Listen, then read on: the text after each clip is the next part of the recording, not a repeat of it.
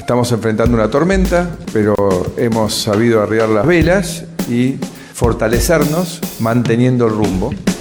Mi nombre es Alejo Paceto, soy politólogo y esto que te voy a contar es una pastilla política.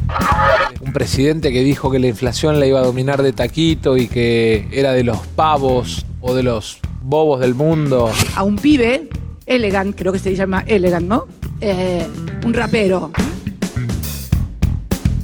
Mercosur.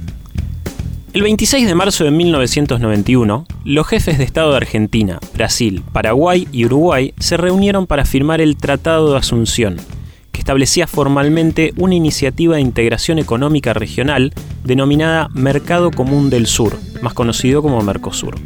En fases posteriores, el Mercosur ha incorporado a Venezuela y Bolivia, encontrándose el primero actualmente suspendido del bloque y el segundo en proceso de adhesión. Oficialmente, el Mercosur tiene como estados asociados también a Chile, Colombia, Ecuador, Perú, Guyana y Surinam. Este mercado común buscaba entre sus objetivos fundacionales la libre circulación de bienes, servicios y factores productivos entre los países con la eliminación de los derechos aduaneros sin restricciones arancelarias a la circulación de mercaderías.